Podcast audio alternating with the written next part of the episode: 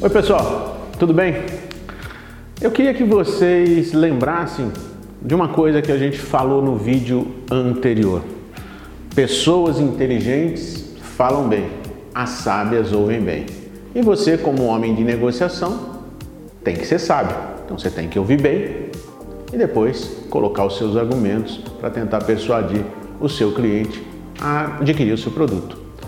Eu vou lembrar quais foram as ações que você deve fazer. Além de ouvir bem, você deve chamar a atenção do seu cliente, despertar interesse, criar o desejo e partir para a ação. Isso aqui são as ações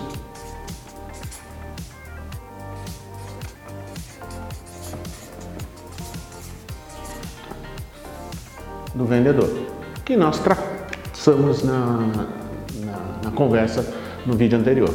Né?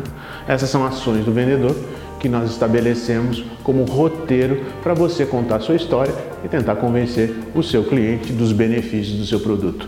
Mas essas são ações do vendedor. Como é que o comprador, o seu cliente, reage? É isso que eu queria tratar nesse vídeo, das atitudes do cliente. E aqui é onde o pessoal de vendas treme na base muitas vezes. Porque você estabelece todo o seu roteiro feito um papagaio de cientista e o cliente apresenta quatro ou cinco tipos básicos de atitude. A primeira atitude, perdido aqui. A primeira atitude é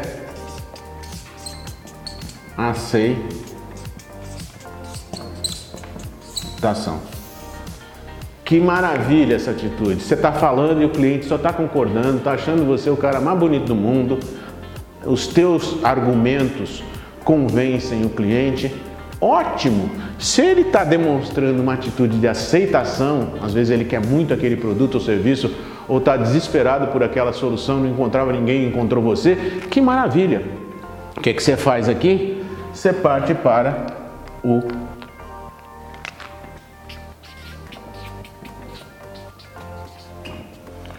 fechamento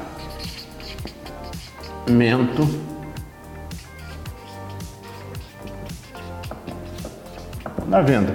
Ou seja, você vai buscar obter um compromisso do seu cliente. Mas, em alguns momentos, o seu cliente não demonstra essa atitude. Ele demonstra uma atitude de objeção. E o que é uma objeção? O cliente não está dizendo que ele não quer o seu produto, ele está dizendo que ele quer o seu produto, mas tem alguma coisa que o incomoda. O principal incômodo que aparece nessas horas geralmente é preço. Tem dois tipos de objeção. Por incompreensão, ele não entendeu o que você falou diretamente, ele não percebeu um benefício, ou por desvantagem percebida, ele percebeu uma desvantagem. Então, às vezes, você está falando do seu produto e ele não percebeu um determinado benefício. Quando você entende que ele não percebeu aquele benefício, você pergunta para ele: me diga uma coisa, você está achando que este produto não vai fazer tal e tal coisa? Ele fala: Não, é exatamente isso. Ah, então deixa eu demonstrar para você que talvez eu não tenha me comunicado. O produto traz esse benefício para você, está aqui a comprovação. E aí a desvantagem percebida desaparece porque você contornou aquela objeção para chegar numa, numa conversa com ele em que ele entenda que ele vai receber aquilo. Quer dizer que você acha que se o produto não funcionar adequadamente, não tem garantia? Não, fique tranquilo, tem uma garantia de 7 dias, 14 dias. Se você não gostar, você pode devolver sem problema nenhum. Ah, bom, estou mais tranquilo. Ok? Essa é a desvantagem percebida. Então tem dois tipos de objeção, por incompreensão ou por desvantagem percebida. A incompreensão é quando ele não entende alguma coisa que você já falou, mas ele compreendeu. Você explica novamente e você contorna essa objeção. A desvantagem percebida é algo que fala para ele: Poxa, gostei de tudo que você me disse, mas eu percebi uma desvantagem que não dá para atender. Por exemplo, o preço. Como é que você lida com essa desvantagem percebida? O preço está um pouco alto. entendendo a diferença entre valor e preço. Preço é o que o camarada paga para ter alguma coisa, valor é o que ele recebe. Quanto mais valor tiver o produto, mais ele se dispõe a pagar. Eu vou dar um exemplo para você. Se alguém, Deus o livre, fosse sequestrado, a vida tem um valor incomensurável. Você acaba pagando qualquer coisa. Quando você é cometido de alguma sequela, alguma doença grave vai para o hospital, a vida tem um valor tão grande que você paga preços às vezes exorbitantes. Então não confunda ou saiba claramente a diferença entre preço e valor. Normalmente a desvantagem percebida é pelo preço que ele acha caro. Sabe por quê? Porque você não demonstrou todas as vantagens do seu produto adequadamente para ele valorizar aquilo. As garantias, o que ele deixa de perder se ele tiver aquele produto ou aquele serviço, o que ele passa a ganhar com aquele produto ou serviço. Então, a objeção você contorna mostrando cada vez mais os benefícios que seu produto oferece para ele valorizar cada vez mais o seu produto. E tudo que ele perde ou deixa de ganhar se ele não tiver o seu produto. Então, no caso das objeções, o que você vai fazer é contornar a objeção. Contorna como? Oferecendo a ele mais e mais informações sobre os benefícios do seu produto. Deixa eu deixar claro uma diferença que é importante. Muitas pessoas de venda falam sobre o que o produto é. Isso é característica. Você não tem que falar sobre o que o seu produto é, a não ser que você esteja conversando com um técnico que te faça perguntas sobre as características do seu produto. Você tem que falar sobre o que o seu produto faz. Então, características é o que o produto é, benefícios é o que o produto faz. O que vende é o que o produto faz pelo cliente. Não confunda característica com benefício. Fale sempre em benefícios. Se alguém te perguntar de características do seu produto, você fala sobre as características do seu produto. Queria fazer esse parênteses que é importante. Falei de duas atitudes do seu cliente: a primeira, aceitação, a segunda, objeção. Qual é a terceira atitude que numa interação de vendas pode ocorrer? A terceira atitude é o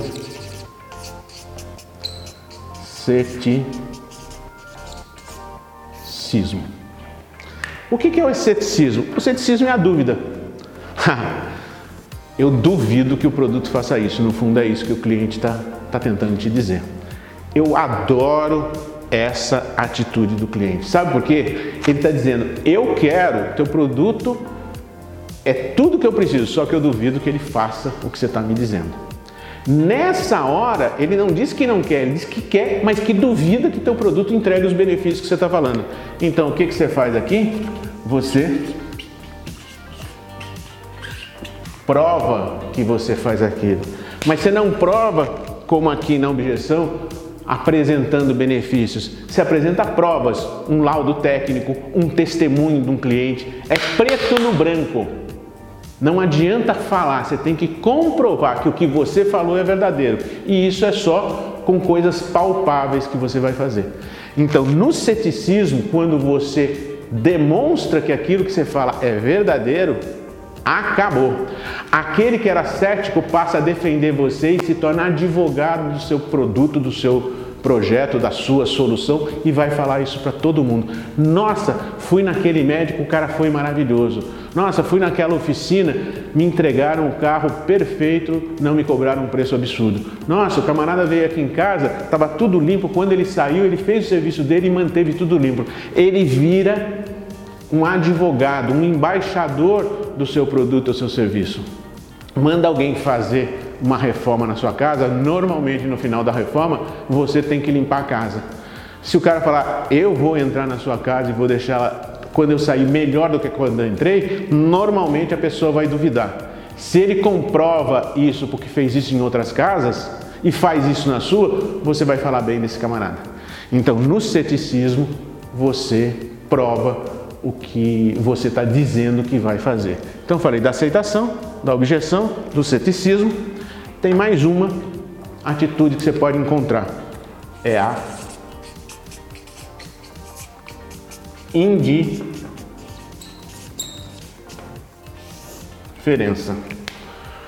Por que alguém pode estar indiferente à sua oferta? Por dois motivos. Ou porque ele já tem aquilo que você está oferecendo, ou porque ele não está nem um pouco se importando com aquilo que você está oferecendo. Se ao meio-dia um restaurante falar aqui tem uma comida maravilhosa, num preço muito razoável, se você tiver com fome, você entra e come. Uma hora depois você passou num outro restaurante que tem uma comida tão maravilhosa quanto aquela, num preço até mais conveniente, você entra e come? Claro que não. Você já tem o produto, você já se alimentou, então você está indiferente àquela oferta. A oferta tem que ocorrer na hora que você precisa dela. Então, quando a pessoa já possui o que você está oferecendo ou não está interessada naquilo que você está oferecendo, ela fica indiferente. O que, que você faz nesses casos? Se a pessoa diz não quero, não quero, não quero, não quero, você pergunta para ela.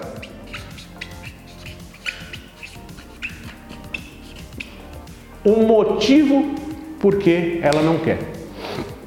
Cara, acabei de comprar isso agora e não estou precisando. E quanto tempo vai durar isso que você comprou? Não, eu tenho para utilização disso durante 30 dias, depois eu devo adquirir de novo. Então, se você me permitir, daqui uns 15, 20 dias eu passo aqui e a gente conversa um pouco sobre as vantagens que o meu produto tem. Você volta para o jogo quando você faz perguntas.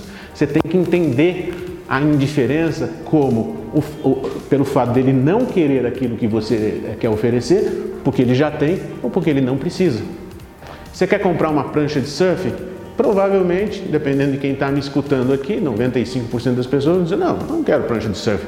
Mas aqueles que forem surfistas vão falar: Peraí, que prancha é essa? Como é que ela é? Quem fez? Qual é o shape dela? Opa, esse cara não é indiferente. Os outros que nunca vão surfar podem, não ser, indiferentes, podem ser indiferentes. Mas você pode ter um argumento. Você nunca surfou, mas você sabe que teu sobrinho adoraria surfar? Ele é indiferente para comprar prancha para ele, mas ele pode querer comprar prancha para outro.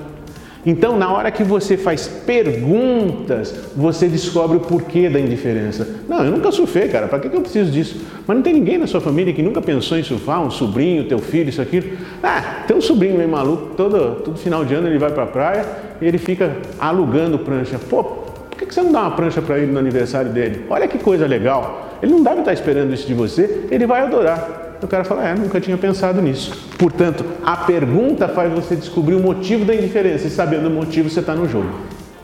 Ok? E tem uma última atitude do cliente que eu gostaria de apresentar, até numa cor diferente, porque na realidade ela não é uma atitude do cliente, é uma ocultação